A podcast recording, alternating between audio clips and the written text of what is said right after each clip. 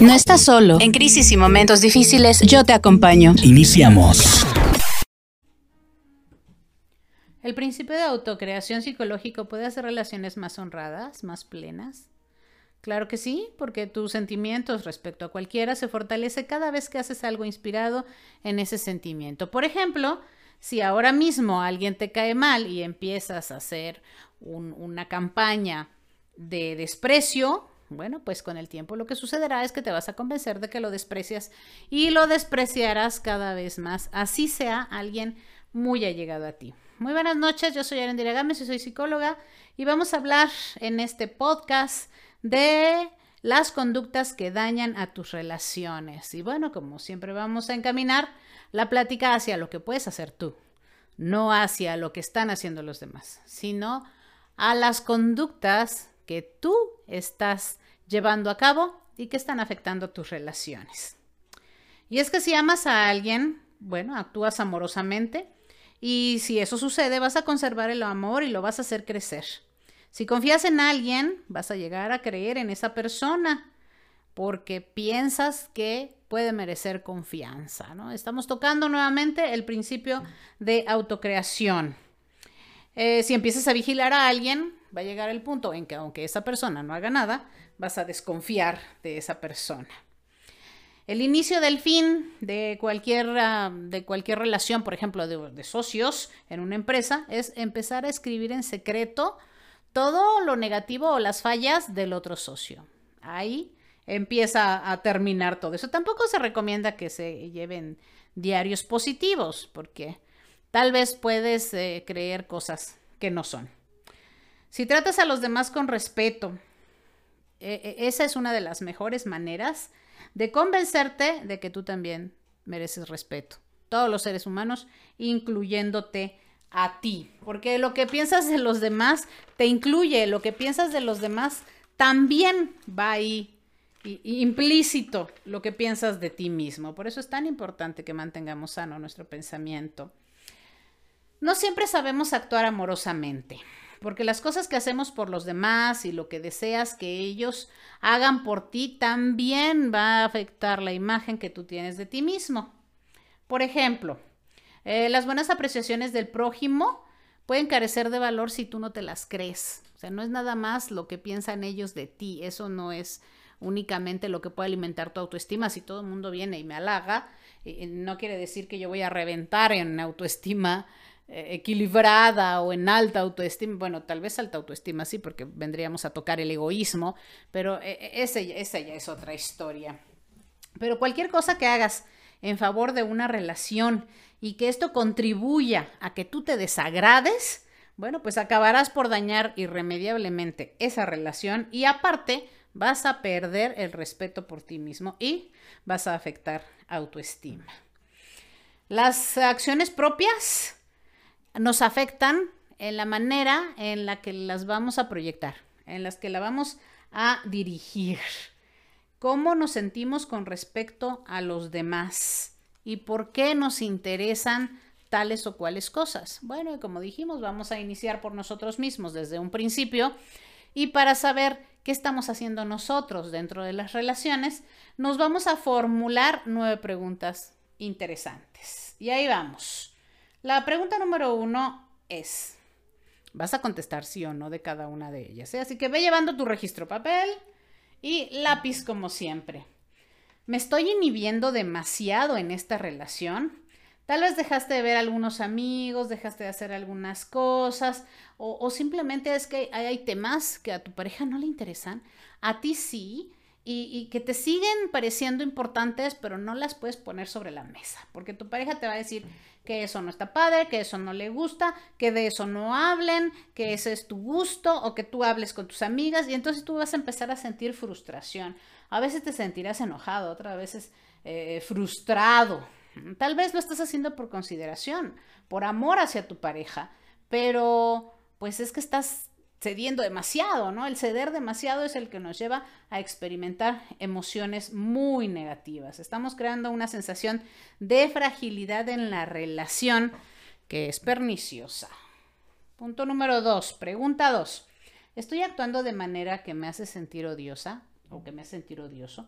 ¿Cómo es esto? ¿Cómo? Algo que está generando culpa por un lado y por el otro lado también estoy perdiendo el respeto a mi pareja. Digamos, la mentira. ¿no? La mentira trae sentimientos de ansiedad y de culpa para la persona que la esté emitiendo. Digamos que yo estoy emitiendo la mentira.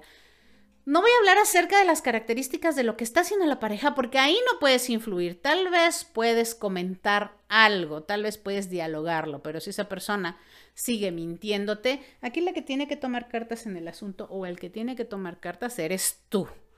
Ok, estamos hablando de lo que tú haces. Muy bien. Entonces, ¿qué puede ser? ¿No? Decíamos que la mentira causa culpa y ansiedad a la persona que la emite, pero también hace que acabes con el respeto de la otra persona que se está creyendo la mentira.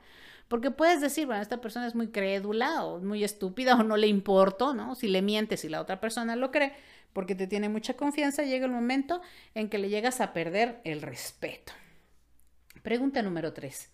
¿Pongo en ridículo a la otra persona?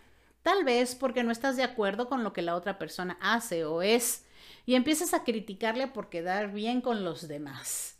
En determinado momento pierdes, se te va de la mano, de las manos, pierdes el sentido de lo que está sucediendo y terminas por discutir con tu pareja. Tal vez por el bajo nivel eh, académico, por el bajo nivel económico, tal vez porque piensas que disminuyendo a la otra persona frente a los demás pues em, no vas a subrayar tus propias limitaciones y que crees que sí. Y vas a sentir que son una rémora para ti. Y además de que conviertes a esa persona en un símbolo de tu propia vida. Y esto incrementa cada vez más esa impresión. Incrementa cada vez más eh, eh, em, ese sentimiento despectivo por tu pareja o tu esposa o tu esposo. Chécalo muy bien. Punto número cuatro ¿Estoy fingiendo ser alguien que no soy? Vamos a ver. Tal vez lo haces para evitar conflictos y estás tratando de comportarte como la otra persona te exige o te pide o te suplica o te ruega que lo hagas y tú empiezas a ser otra persona con otros gustos, con otras aficiones, con otra manera de hablar, con otro que finalmente te sientes como con una máscara muy gruesa y como que se ha perdido algo dentro de ti. Y esa, esa puede ser depresión profunda. Contesta sí o no en tu hoja de papel. Punto número 5, pregunta 5. Estoy poniendo a la persona en un pedestal. Y bueno, ya hemos hablado acerca de lo negativo que puede ser la idealización. La idealización es que das por hecho que esa persona no puede tener fallas. Y, y dejas de examinar tus verdaderos sentimientos dejas de ser sincero para creer que de verdad la persona no tiene fallas y de repente se te cae la venda de los ojos, lo que ya más o menos venía sospechando con tu intuición, lo tapas y lo dejas ahí. No, no, porque esta persona en un principio me demostró que era súper leal y fiel y ahorita lo que está sucediendo me, me choquea y no quiero dejar de idealizarla. Si no quieres ver la realidad, bueno, te vas a dar contra el piso y no te vas a dar cuenta hasta que estés en el piso. Es importante que seas sincera en primer lugar contigo mismo y cómo ha ido transcurriendo la relación. Yo sé que a veces puede decepcionar quitarse la venda, pero es mejor que te la quites tú misma a que los demás vengan y te la arranquen. Pregunta número 6. ¿Estoy presionando a esa persona para que altere su modo de vida? Tal vez le dije que eh, dejara estas amistades porque no le convenían. Quizá yo tenga razón, ¿no? Quizá no me gustan por algo. Que se vista de tal forma, que hable diferente, que no diga esta palabra que no me agrada. Y bueno, aparte de la que la persona está acumulando resentimientos, tú piensas que esa persona ya no es tan guau. O sea, si le estás queriendo cambiar todo, bueno, vas a meter ahí una creación tuya de tu imaginación, de, tu recorte este que hiciste en edad temprana y no es la que está ahí. Cuando esa persona emerja completamente a través del tiempo y con la interacción, ¿quién es en realidad? Pues lo vas a rechazar o la vas a rechazar completamente.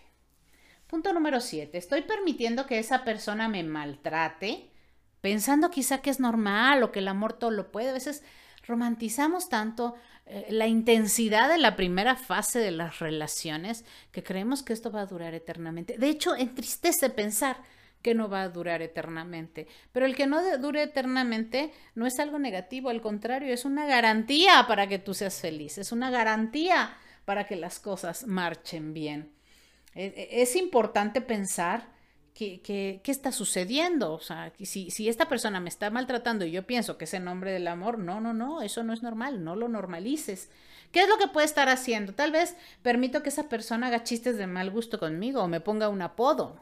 Tal vez un apodo no muy agradable, ¿no? Una persona me decía que, que su pareja le decía Pinky, como los de la caricatura de Pinky Cerebro, Pinky, ¿no? Entonces eso era humillante porque, pues Pinky como que no, aparentemente no es tan listo, ¿no? Pero eh, la estaba comparando con imágenes humillantes, ¿no? Te hace escenas, tú permites que lo haga, permites que te haga dramas, no dices nada y bueno, por llevarme la fiesta en paz, vámonos, está bien, lo tolero, no me gusta, pero bueno. Eh, te pierde el respeto, todo eso hace que pongas en duda, eh, que pongas en duda tu valía. ¿Qué, va, ¿Qué tanto valgo yo? ¿Yo valgo esto? ¿Yo valgo tolerar estas escenas, yo valgo tolerar esta gritería o, yo, o estos caprichos, o porque tengo que estar cumpliendo todo esto. Porque e, esta relación va contra mí. Cualquier cosa que vaya contra ti y que intente destruirte, pues va a destruir todo lo demás. Va a terminar destruyendo también esa relación. Pregunta número 8. ¿Aplico diferentes reglas de conducta para mi compañero o compañera y para mí tal vez las cosas no están tan parejas en la pareja, tal vez las cosas no están tan claras como deberían de serlo. Tal vez eh, eh, tú exiges que te tengan respeto y no lo das. Tal vez eres tú la persona que no está dando ese respeto. Si no pones límites a los que eh, te faltan el respeto, pues también tienes que poner límites para ti si tú lo estás haciendo, ¿no? Tal vez es tu carácter, tal vez son tus explosiones, tal vez son eh, tus impulsos. Entonces ahí es donde tienes que trabajar porque no nada más vas a terminar con esta relación, vas a terminar con todas las relaciones que se te pongan enfrente. Pregunta número 9. ¿Cómo me comporto cuando estoy con esta persona? Tal vez eres distinto.